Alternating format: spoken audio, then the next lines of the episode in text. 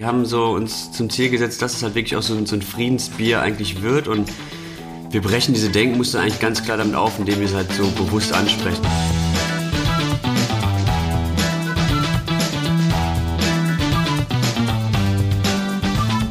Herzlich willkommen zum Podcast äh, Gute Ideen, der Interview-Podcast von Start Next. Mein Name ist Shai Hoffmann und heute sitze ich hier mit Leonie Schiedek.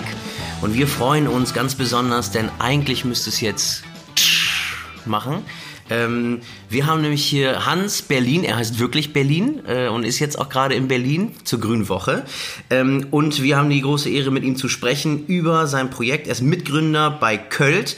Das ist ein Bier und ähm, wo es jetzt gerade um Bier geht, lieber Hans, äh, verrat uns doch mal, was ist denn eigentlich dein Lieblingsbier? Jetzt außer Költ natürlich. Ja, vielen Dank erstmal für die Einladung, dass ich in Berlin sein darf. Äh, meine Lieblingsbiere sind eindeutig eigentlich so ganz klassische Craftbiere, Pale Ales, kalt gestopfte Biere, ähm, wo man auch nicht gerade sehr viel von trinkt, sondern eher so genießt. Und so kamen wir eigentlich auch dazu, überhaupt ein Bier zu machen. Hans, ihr habt ja auch ein Crowdfunding bei Startnext gemacht und ihr habt äh, irgendwie 400 noch was Unterstützer gehabt, 20.600 Euro eingesammelt, ein bisschen mehr sogar. Ähm, und dann ist was total Geiles passiert. Ja, genau. Also es war nicht am Ende sogar, es war schon ziemlich am Anfang. Also wir wollten ja mit der Idee eigentlich nur gucken, so glauben nur wir an Köln oder glauben auch andere daran. Und äh, wir hatten es an einem Samstag gestartet und am Montag haben wir das Postfach geöffnet und hatten auf einmal eine Mail von Rewe drin so und äh, wir waren an dem Montag ziemlich krass in der Presse, das ist auch ziemlich untergegangen so und am nächsten Tag drauf, an dem Dienstag, hatten wir sogar einen Anruf bekommen, wurden eingeladen in die Zentrale, weil die irgendwie da hellhörig wurden und das Bier irgendwie auch gerne direkt mal testen wollten und äh, das war dann auch so, dass es so ergeben hat, dass Rewe tatsächlich unsere allererste Listung war und wir dann im Rheinland im Rewe-Markt auch gestartet sind, ein Jahr später. Das heißt, ähm, ohne dass das Produkt überhaupt in Serie produziert werden konnte oder gebraut werden konnte in dem Fall, hattet ihr eigentlich schon eine Listung bei Rewe? Im Prinzip war es so, ja, genau. Also wir hatten wirklich nur die ersten Flaschen, also vom Crowdfunding, wir hatten da immer 500 Liter Sude gebraut, hatten die von Hand abgefüllt. Äh, die Charge war auch noch gar nicht fertig, als wir die Kampagne gestartet hatten. Wir wussten, das Bier wird schmecken, war aber noch im Lagertank und so. Konnten natürlich deswegen auch nicht sofort dahin gehen und sagen, hier, das ist unser fertiges Produkt. Ähm, hatten von Mehrweg und dem ganzen Pfandsystem auch gar keine Ahnung, sondern das mussten wir jetzt erstmal alles, innerhalb von einem Jahr mussten wir auch eine größere Brauerei finden, die das überhaupt produzieren kann, dass es bereit ist für einen Rewe-Markt. Wahnsinn. Du und dein Freund Matthias, ihr seid quasi die Erfinder oder Gründer von Költ. Kannst du vielleicht nochmal sagen, was Költ überhaupt ist? Genau, äh, Költ ist eine Symbiose aus einem Kölner Kölsch und einem Düsseldorfer Altbier. Da, ähm, genau da trennen sich eigentlich so die Geschmäcker. Die Düsseldorfer setzen auf ihr Altbier und das ist mit Röstmalz gebraut, ein obergäriges Bier und das Kölsch ist auch ein obergäriges Bier, also die gleiche Hefe, ist aber sehr süßlich, süffig, ein sehr helles Bier, ziemlich schlank und ähm, komplett konträr eigentlich. Und Kölsch ist halt genau das Mittelding dazwischen. Und äh, mit welchen Zutaten wird es dann also hergestellt, das Költ? Wie habt ihr das vereint? Wir haben uns eigentlich beide Rezepte angeguckt und genau eine Symbiose aus beiden gemacht. Also genau gesehen, so okay, so und so viel Röstmalzanteil ist im Altbier drin, die verschiedenen Malzsorten sind im Kölsch mit drin. Äh, der Gärungsprozess wird bei einem Kölsch am Ende etwas eher gestoppt, dadurch hat man so eine gewisse Restsüße da drin. Genau das haben wir auch in unserem Rezept dann gemacht und so haben wir eigentlich auch von den Hopfensorten eigentlich genau die richtige Mitte bekommen und wollen halt mit diesem Bier beide verfeindeten Städte eigentlich vereinen. Das ist so die Idee dahinter. Und funktioniert die Idee? Die Idee funktioniert ganz gut. Also es war jetzt nicht so, ähm, dass wir nur Köln und Düsseldorf vereinen, sondern auch im Prinzip das ganze Rheinland, denn nicht nur Köln und Düsseldorf spaltet sich da auf, sondern auch die ganzen Städte drumherum, die sich entweder auf zum Kölsch bekennen oder zum Alt. Und ähm, jetzt sind wir so langsam das Bier für das ganze Rheinland geworden. Und wie stelle ich mir das vor? Die Düsseldorfer und die Kölner stehen zusammen in einer Kneipe an einem äh, Stehtisch und prosten sich zu und küssen sich und liegen sich dann in den Armen danach, wenn sie es trinken? Oder wie? Ähm, zu, zu später Stunde kommt das sicherlich vor. Je mehr Köln, desto äh, wahrscheinlicher. Tatsächlich startet das Ganze mehr so am Bütchen. Also im Rheinland gibt es eine ziemlich starke Bütchenkultur. Ich glaube hier Späti heißt es Späti, genau, Späti, ja. ne? Äh, wo man ähm, jetzt auch Köln zwischen den ganzen Bieren findet. Man muss dazu sagen, ein Altbier findet man in Köln kaum, während uns ein Köln schon deutlich verbreiteter in Düsseldorf ist. Und ähm, ja, an den Bütchen sieht man schon hin und wieder jetzt welche, die mit dem Köln zusammen da stehen und äh, dort anstoßen. In der Gastronomie ist es ein bisschen anders, weil da ziemlich die ganzen Schanklizenzen da einen manchmal einen Strich durch die Rechnung ziehen, dass man nicht so mal eben mit seiner Biermarke in, eine, in ein Gasthaus reinkommt. Hm. Jetzt hören ja wahrscheinlich auch viele Nicht-Rheinländer hier bei dem Podcast zu. Vielleicht kannst du da noch mal ein bisschen erklären, was ist denn dieser, dieser Konflikt, der da überhaupt herrscht? Vielleicht zwischen Köln und Düsseldorf oder zwischen Alt und Kölsch? Ja, sehr gerne. Also genau, wir haben uns ziemlich genau damit eigentlich befassen wollen, wissen, wo dieser Ursprung liegt. Ähm, es gibt da so eine Schlacht um Worringen.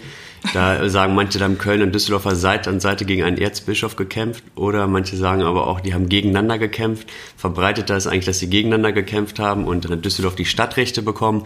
Das war vor hunderten von Jahren und seitdem gibt es eigentlich so diese Rivalität. Und dann wurde Düsseldorf irgendwann auch nochmal Landeshauptstadt. Also die ganze Regierung sitzt in Düsseldorf und nicht im größeren Köln. Und äh, die Kölner haben ihren Dom, die Düsseldorfer haben nur den Rheinturm, sage ich mal.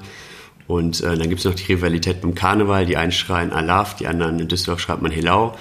Und äh, beim Fußball, jetzt spielen sie beide in der gleichen Liga, äh, gibt es jetzt auch wieder ein schönes rheinisches Derby. Und da ist die Feindschaft eigentlich auf allen Ebenen, in der Wirtschaft sowieso.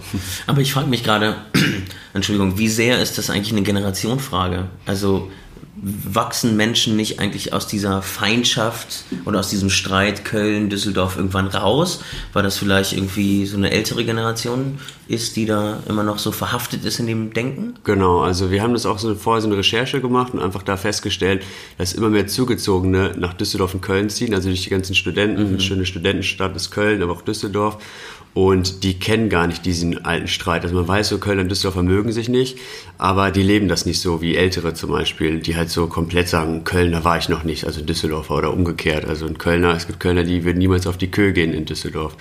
Und äh, das ist aber für Jüngere völlig egal. Also auch irgendwie mit dem NRW-Ticket fährt jeder mal eben kurz rüber zum Feiern nach Köln oder nach Düsseldorf. Und da ist das Ganze sowieso schon ein bisschen aufgebrochen. Aber in den Köpfen ist es halt einfach noch drin. Deswegen muss man diesen Streit doch einfach ein bisschen mit Humor nehmen. Und einfach ein Bier brauen. Und einfach ein Bier brauen, genau. Gibt es denn auch Kneipen, die beides anbieten, also Kölsch und Alt, oder ist das ganz strikt getrennt? Es ist eigentlich echt strikt getrennt. Also in Köln findet man keine, glaube ich. Doch es gibt eine kleine Brauerei, die braut sogar ein Altbier in, in Köln. Äh, aber sonst ist es echt getrennt. Also in der Düsseldorfer Altstadt, da gibt es keine Brauerei, die Kölsch ausschenkt und umgekehrt auch nicht.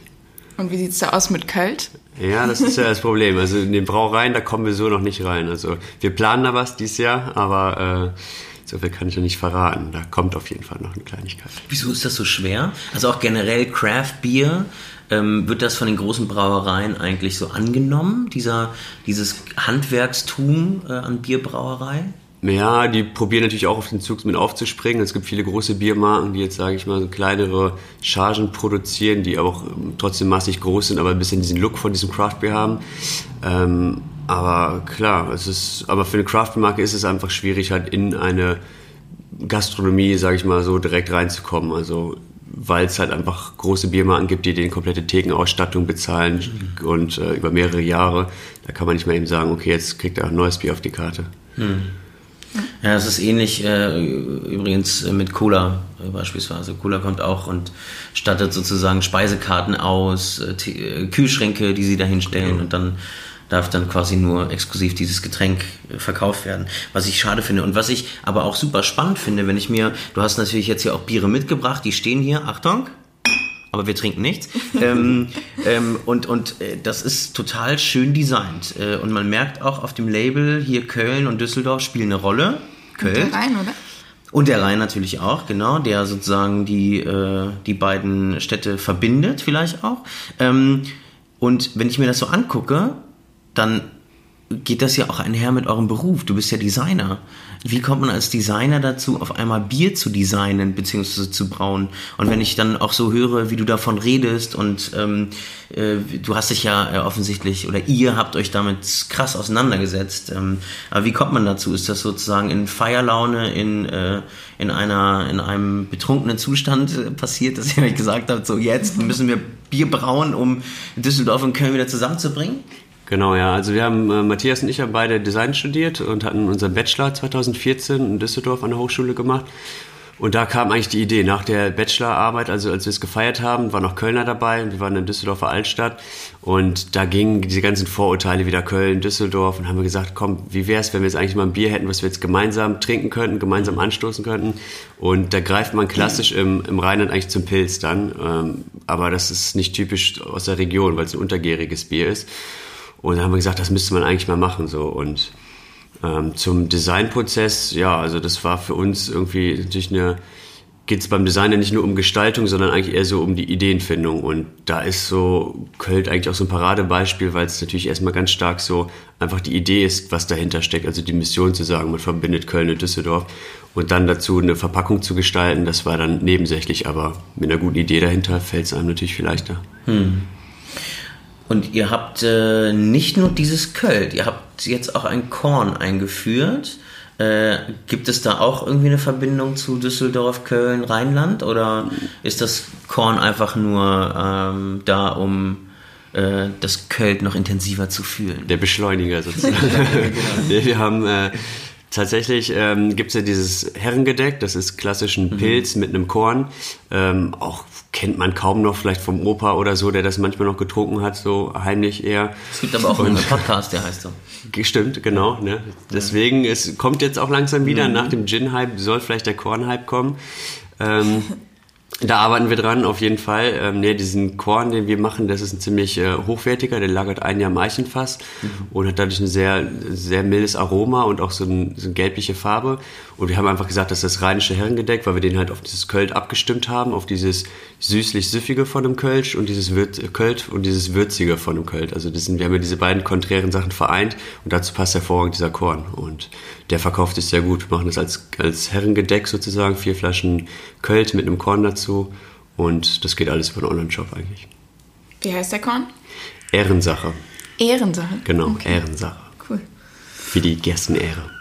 Ähm, mich würde auch noch mal interessieren, ähm, wer sind denn so die Leute, die Kölsch trinken? Also wer konnte sich am ehesten schon mit dieser Idee anfreunden, äh, Kölsch und Alt zu verbinden? Ja, das haben wir uns am Anfang auch gefragt, weil irgendwie hatten wir das Gefühl, nur wir feiern die Idee total ab. Das war auch der Grund, warum wir das mit dem Crowdfunding gemacht haben, einfach mal so nachher auswerten zu können, wer glaubt noch an diese Idee oder glauben nur wir daran. Und ähm, dann konnten wir das Ganze eigentlich ganz gut auswerten und haben einfach gesehen, dass es sowohl Studenten, jüngere Leute sind, die mehr so das Craft-Bier-Thema auch feiern, also einfach generell ein neues Bier und ein ungefiltertes Bier und keine Extrakte drin, sondern einfach die Qualität auch vom Bier.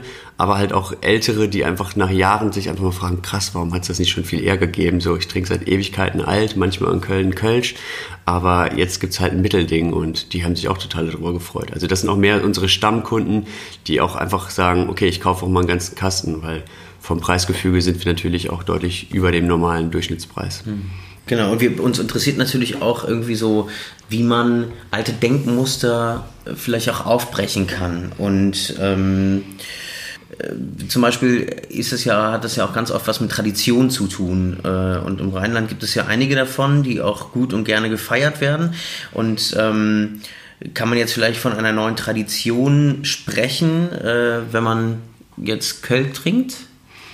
Oder kann man schon. Ist es euer Wunsch, quasi damit eine neue Tradition zu etablieren? Ja, eigentlich schon. Also wir haben so uns zum Ziel gesetzt, dass es halt wirklich auch so ein, so ein Friedensbier eigentlich wird und wir brechen diese Denkmuster eigentlich ganz klar damit auf, indem wir es halt so bewusst ansprechen. Also wir sagen nicht, wenn wir jetzt eine POS-Kampagne irgendwie in den Märkten machen, dass wir sagen, okay, in Köln sagen wir jetzt Alaf, jetzt, äh, jetzt Jecken, alle Jecken feiern wir hier, keine Ahnung, sondern wir sagen einfach ganz klar, ähm, Hilaf, also Hilau und Alaf, so das ist im Prinzip Költ auf Karneval gebrochen so und das ist halt direkt erstmal so ein Störer so, wo die Leute sagen, okay, ich rufe ja eigentlich mein Leben lang immer Alaf so und vielleicht kann ich jetzt auch mal in äh, Düsseldorf Karneval feiern oder so und es muss gar nicht sein, dass sie dann halt ohne Köln trinken, aber vielleicht auch einfach diesen, diesen, einfach das Rheinland generell so ein bisschen als, als Ganzes sehen, so wie Bayern irgendwie als Ganzes gesehen wird. Hm. Warum ist nicht das Rheinland eins so und warum muss ich das so spalten? Aber thematisiert ihr das denn konkret? Also, ähm, das ist wahrscheinlich auf eurer Webseite natürlich nachzulesen, aber gibt es, ähm, schickt ihr irgendwie eine Broschüre mit, wenn jemand das Bier verkauft, äh, wenn jemand das Bier kauft und ihr das vers verschickt? Ähm, also, wie regt ihr sozusagen genau diesen Diskurs an?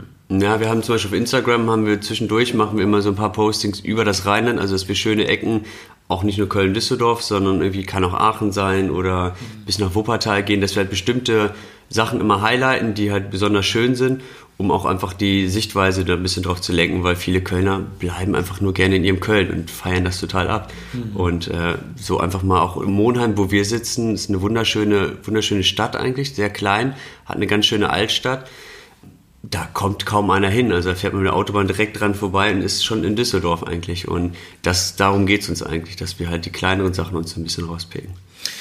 Hier in Berlin gibt es so Bierbikes. Da sind so Touris, die mieten sich so ein Bike und äh, sind dann so auf dem Fahrrad und äh, fahren dann irgendwie hier durch Berlin und saufen dann so an der Theke.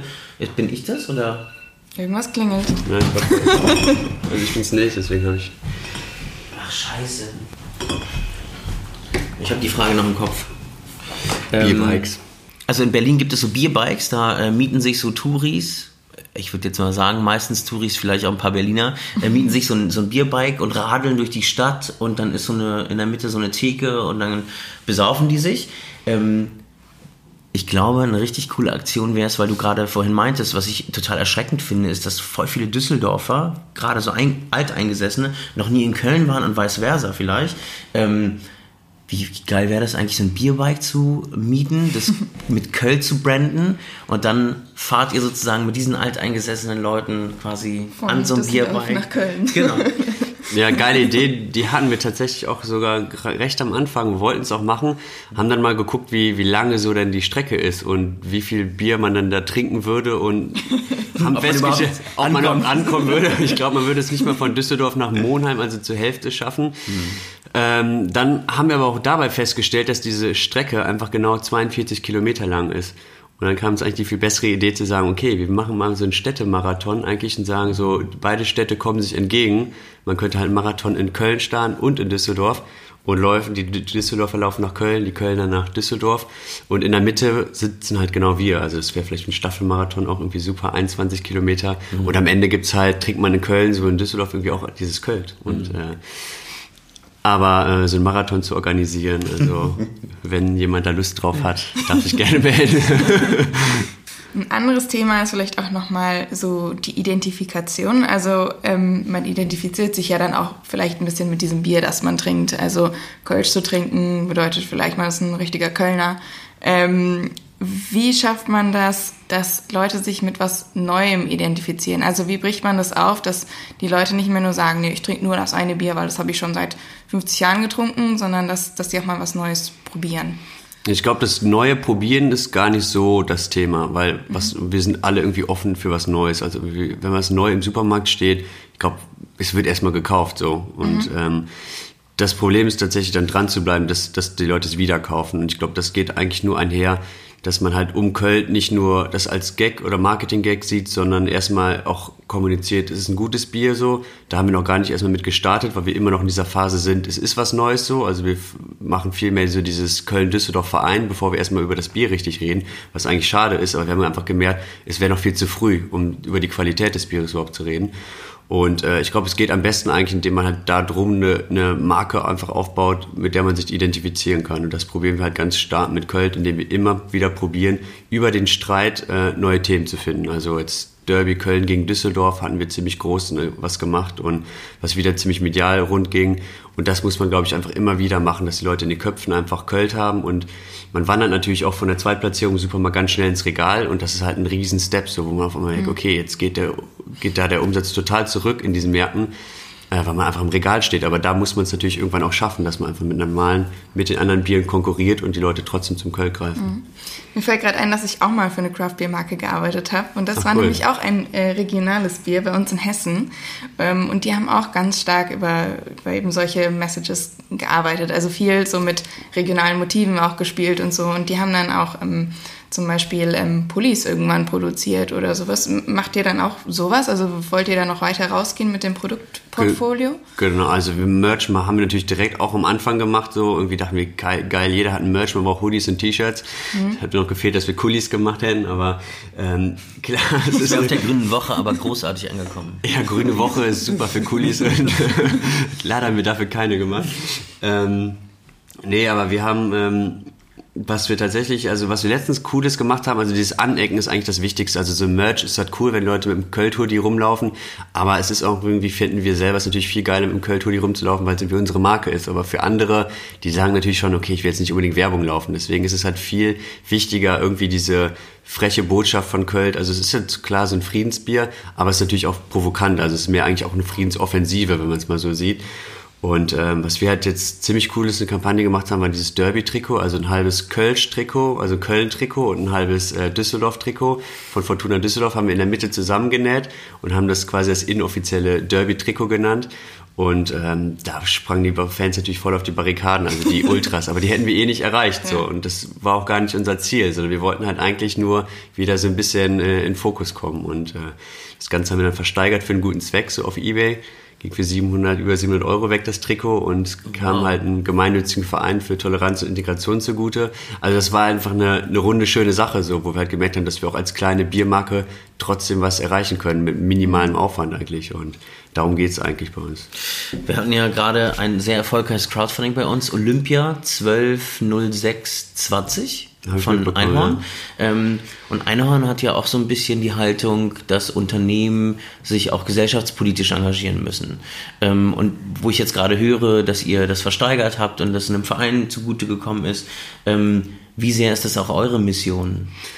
Ähm, ist unsere Mission. Also wir wollen das auch bei den nächsten Etiketten auf jeden Fall äh, da auch was mit Spielen, eine Kampagne dazu, dass wir halt sagen, okay, wir wollen auch was Gutes tun, weil diese Message, die wir haben, irgendwie zwei verfeindete Städte zu vereinen oder Völker, kann man ja schon fast sagen, kann man natürlich auch auf was anderes übertragen. Und ähm, deswegen könnte man, wenn man dieses Bier trinkt, natürlich auch was Gutes tun, was auch viele sagen so. Also viele posten das, schicken uns das, sagen irgendwie mal was für den Frieden tun so. Aber aktuell trinken sie einfach nur Bier so, weil wir halt mit dem nur aktuell unser eigenes Bier finanzieren so. Aber damit, also mit der letzten Kampagne, mit dem Derby-Trikot, haben wir einfach gesehen, da ist, geht noch viel mehr und äh, das wollen wir natürlich jetzt auch in Zukunft weitermachen.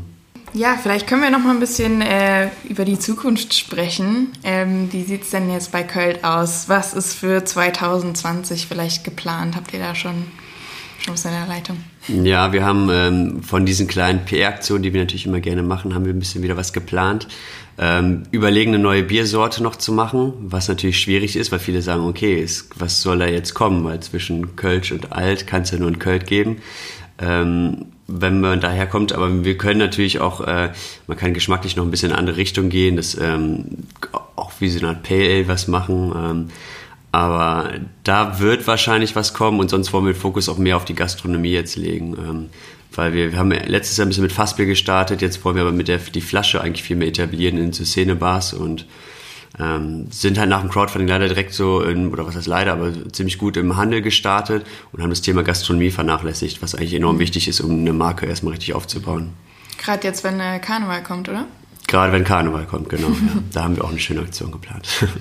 Wo kann man den Köln generell kaufen? Also gibt es das jetzt nur im Rheinland oder könnte man das auch in Bayern oder in Berlin oder ja, wir sind deutschlandweit so ein paar Craft-Beer-Läden drin.